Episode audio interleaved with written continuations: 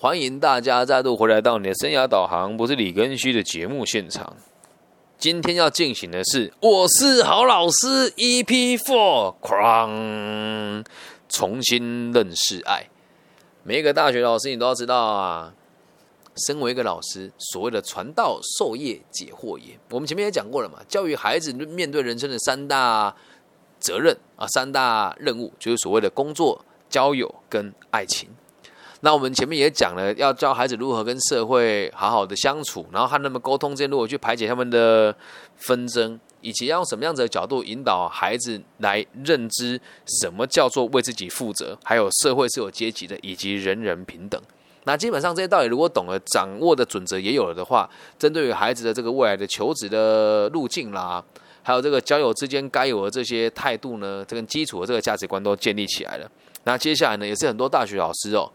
都会好奇的东西，包含你可能自己本身对爱也不是那么的了解，所以这一集要跟大家讲的是重新认识爱耶。你觉得啦啊？你现在认为年轻人的这个身心灵上面的互相吸引哦，身心灵上面的互相吸引是越来越专一，还是越来越放荡呢？大家认为现在大学生普遍对于爱？跟这个责任、情欲的流动，是越来越专注于彼此的感受，还是越来越放纵于情欲之间的这种流淌呢？我先讲哦，我们并不是要鼓励大家去当情场浪子，又或者是鼓励大家这个在爱情里面当一个什么放飞自我的这个坏男孩或者坏女孩啊。但你得知道，如果你自己是老师。你生在这个到处都是诱惑的年代，你有可能在爱情的世界里面从一而终吗？所以要先让大家知道，现在的人的爱情观真的非常复杂。那套一句我讲，就是这个该为这个行为负责人，在台湾一个艺人叫李明一，他说了一句话，只要年纪够大，都知道他讲过这句话，叫做“只要我喜欢，有什么不可以”。从他开始的哦。然后海台湾的孩子就开始被带坏了，真的。只要我喜欢什么不可以？哎，真的，越来越多人对于爱是越来越不负责任的。所以我要先让大家理解一件事情哦，情欲跟爱哦，它是随着年代不同而有所改变的，理解吗？所以如果你要教你的孩子、教你的学生说啊，谈恋爱要专一啊，为别人负责啊，我保证没人听了，保证没人听了，好不好？那也不要去请那些没有恋爱经验的心理师来帮你们做这个爱情的。这个认知的培训，真的不要开玩笑了，好吗？那现在跟大家讲哦，叫做情欲与爱的进化。以前那个年代，我们讲啊，以华人的世界来说，基本上只要你怀了一个人的小孩啊，然后你又跟他分开了以后，这个孩子就被人家冠上个名称，叫做没有爸妈的小孩。然后又或者是一个女性。如果摆脱个男性之后，当时啊，以前在古代传统的时候，女性要自己在社会上讨工作是非常困难的。所以现在，如果你有身边的孩子，我们先讲从这个这个爱情延伸出来的这第一个问题哦，你们班上同学的这个单亲的比例一定很高。如果我没如果我的统计的这个数字够量体够大的话，其实大概高达四成到六成都是单亲。啊，你自己是家长，你不要你不要担心哈，这个是事实哦，这个是事实哦。现在单亲比例非常高，那我们为什么今天讲？哎，对于我们的学生讲爱情，我们要讨论到家庭哦。听清楚了，孩子的第一套家庭，哎，孩子的第一套爱情教材是谁教的？孩子的第一套爱情教材是谁教的？爸爸妈妈，爸爸妈妈。所以你不难发现哦，大部分在这个爱情上有缺陷，或是对于这个人与人之间的不信任这些。我们讲情场浪子的家庭都有某种程度上的状况。那今天咱们也不是说特意去谈论同性的恋爱还是怎么样啊，就是我个人也很喜欢跟同志朋友互动，但我自己不是同志，我也不鼓励大家是往这个方向走。但是有很多这个同志朋友也都是因为家庭在小的时候有遇到某一些状况啊，他才会变成是同志朋友。所以我要先知让大家理解一件事情哦，并不是说我们要去。仇视同志啦，或是反对同志，但你要知道一件事：我们尊重，但绝对不能鼓励。我们尊重，但绝对不能鼓励，理解吧？这阿德勒博士也讲过这句话，咱们说话得引经据典的嘛。人的最后一个限制就是来自于性别的限制，我们的生命都是来自于一男一女才得以延续的。那这时候我们为什么说，哎，老师，我们讲爱情跟同志同志的恋爱有什么关系哦？嗯，我们必须得这么说啦，因为现在鼓励大家这个多元嘛、奔放嘛、做自己就好嘛。啊，这个东西是这个样子。如果从这个地方来出发，这个是真实案例跟大家分享。我曾经在某一个学校协助过一一个纷争，是有个孩子被 A 同学被 B 同学说你是死 gay、烂 gay、娘娘腔，你爸爸有艾滋病。你是死 gay、烂 gay、娘娘腔，你爸爸有艾滋病。B 同学这哎 A 同学跟这么 B 同学这样说，然后 B 同学吧就跟老师说：“老师，我是同性恋，我被歧视了。”一般老师会怎么处理？一般老师一定会跟大家讲说：我们要尊重彼此的性向啊，怎么可以这样说人家呢？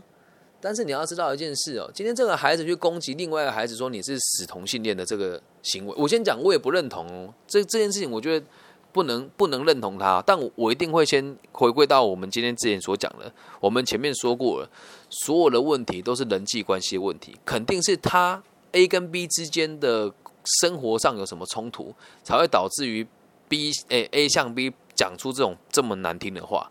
而通常现在都会把它放大成是他是同志，我们得同理他，而不是放在他们发生了什么冲突，能够理解？我讲的是其中一个案例而已哦。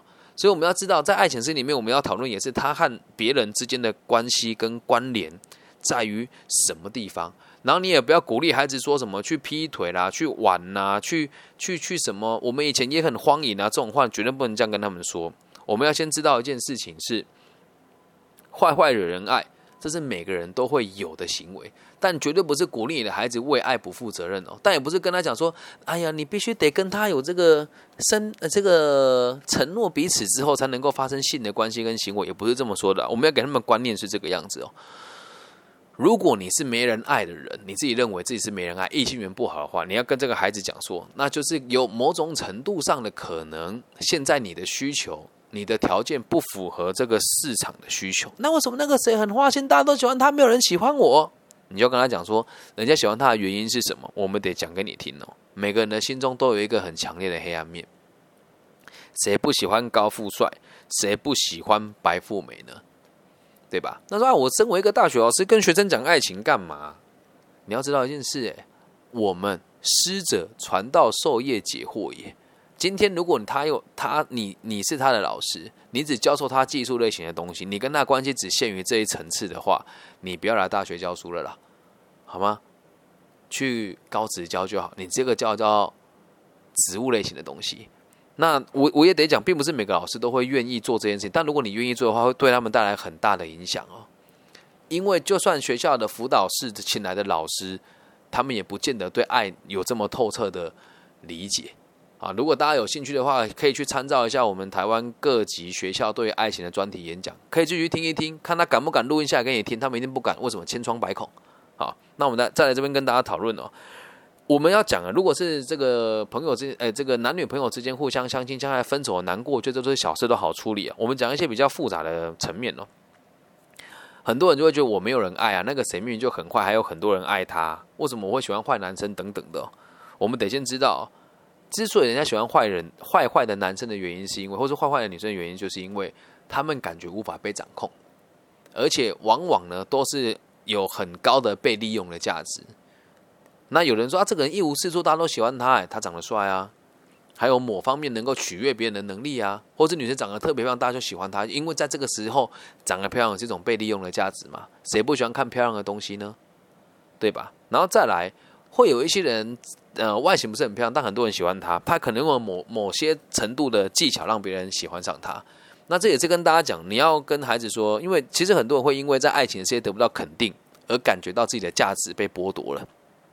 所以就要鼓励他们如何从爱情的这种挫折感当中来进行成长，也刚好跟我们第一集里面呼应了。呼应了什么呢？第一集我们讲一个重点，就是我们必须得让孩子有能力面对挫折，进而成长。所以在引导他们看到爱情的这些，诶，他们在爱情里面受到挫败的时候，应该引导他如何成为让别人喜欢上他的存在，而不是如何去追求一个女孩子，或者是追求一个异性。这个观念如果有了之后，就发现他们在互动上就会变得很健康。我先讲，在我世界里面，我是绝对不认同任何一种追求行为的，因为追求这个东西，某种程度上就是所谓的诈欺。我追你很认真，追到你之后我就不疼你了，理解吗？所以应该要把重点放在于如何让自己变得更好。那为什么人都会喜欢条件更好的这个对象？其实很简单嘛。如果对象有钱啊，咱们讲，如果不小心真的有了孩子要结婚，起码有个保障在。如果对象长得好看、长得漂亮、长得帅，如果真的不小心有了孩子要组成家庭，孩子也不会长得太丑，对吧？那如果对方长得高哦，身材姣好，就是如果真的生了小孩子出来之后，起码对方生出来的这个孩子也是基因比较良好的，这就是我们人都会喜欢条件好的。然后还有一点是比较自私的，很多人都有这种奇怪的想法，会想要飞上枝头当凤凰。飞上枝头当凤凰，你千万不要叫你孩子哎哎，男朋友很有钱呢，就嫁给他就好了，去他家工作啊，这也是不行的哦。如果在爱情的世界里面，你叫你的孩子有所求的话，那接下来他的人生的价值观会受到很大的颠覆。我们刚刚说过了，孩子的第一套的爱情教材是父母，那第二套呢？网络上来历不明的人，等真的吃了亏之后，无法负责。第三套才是老师，才是师长，才是所谓的专家。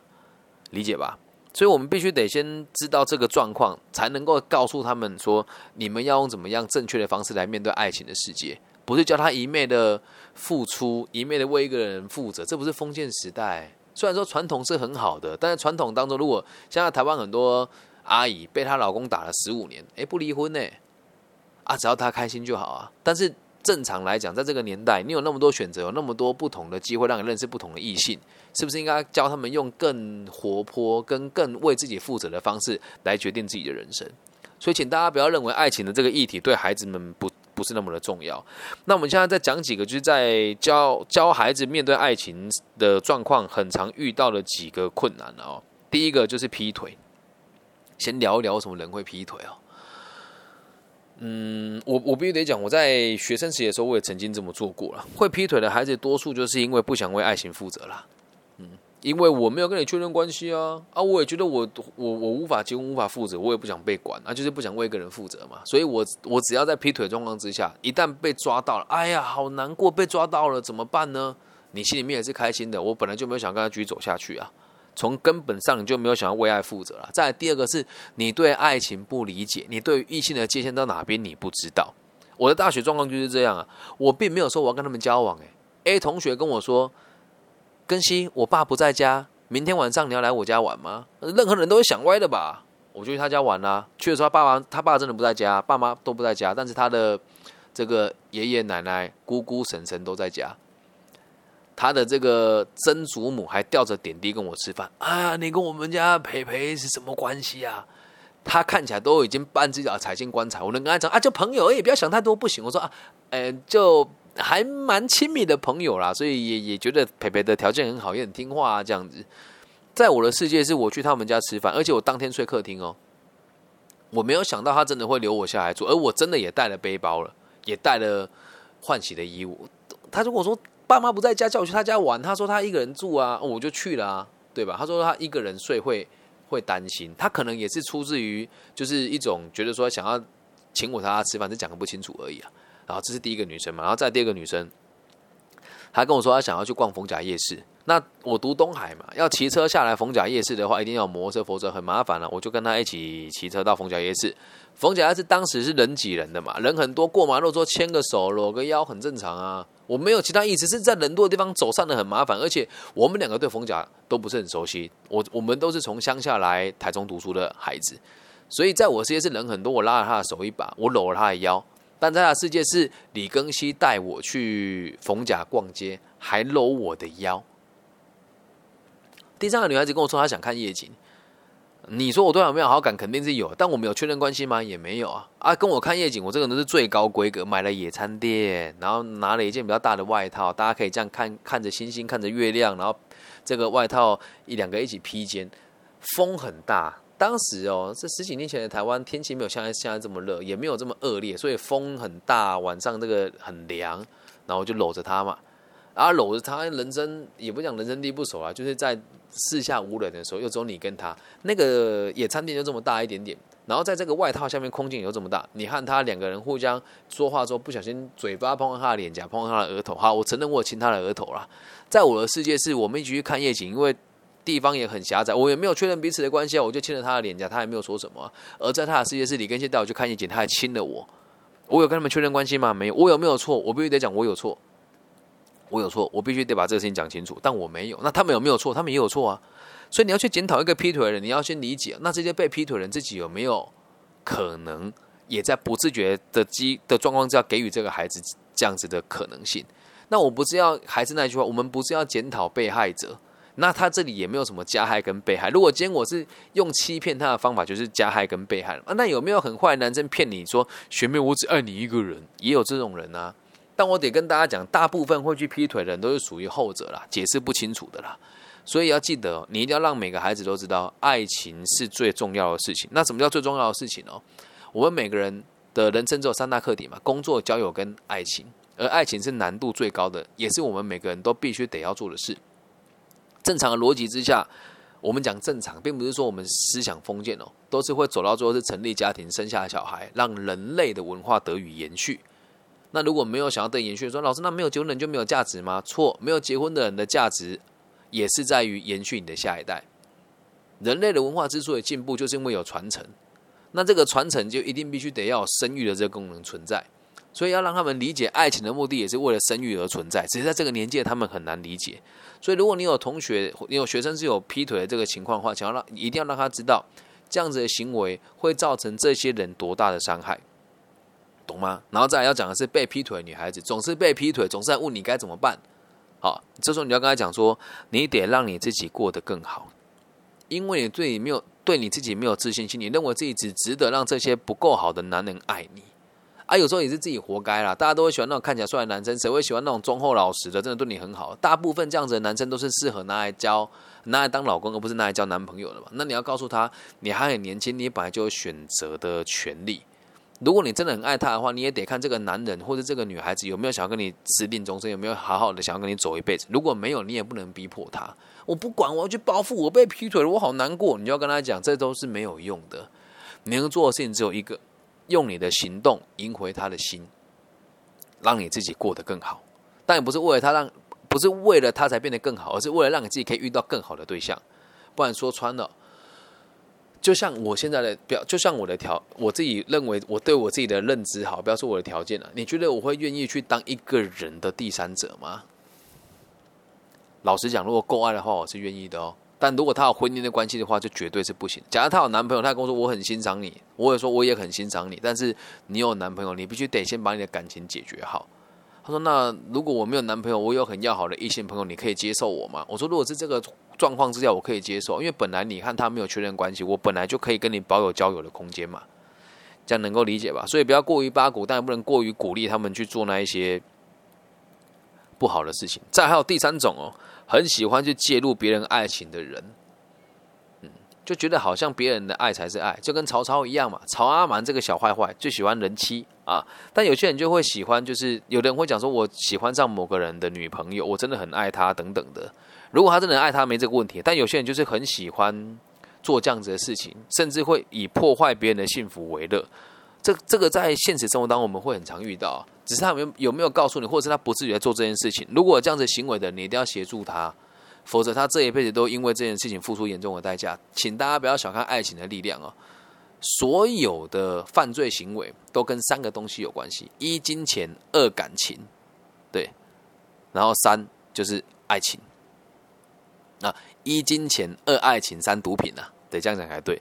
所以你要先让大家知道，爱这个东西真的非常的重要。你要让他们理解，这个才是真正的爱的定义。而不是去站在自己的角度出发去想有没有人爱我，该怎么去爱别人，我要不要劈腿，用异性的这个交往的时候来证明自己的价值，这都是错误的。所以总归到个根本哦，爱这个东西是伟大的，是难得的，但请大家不要把性跟欲望跟爱画上等号。既要跟孩子谈性，性就是归性，每个人都有选择自己的身体的权利，也可以选择自己身体使用的权利，更可以选择自己身体被使用的权利。所以，就算没有在爱的关系之下发生性的行为，我们一定不鼓励，但是绝对无法避免。毕竟在青春期这个阶段，为什么讲春？春天来了，繁衍后代的时候到了嘛，懂吗？青春期本来就容易冲动啊，理解吧？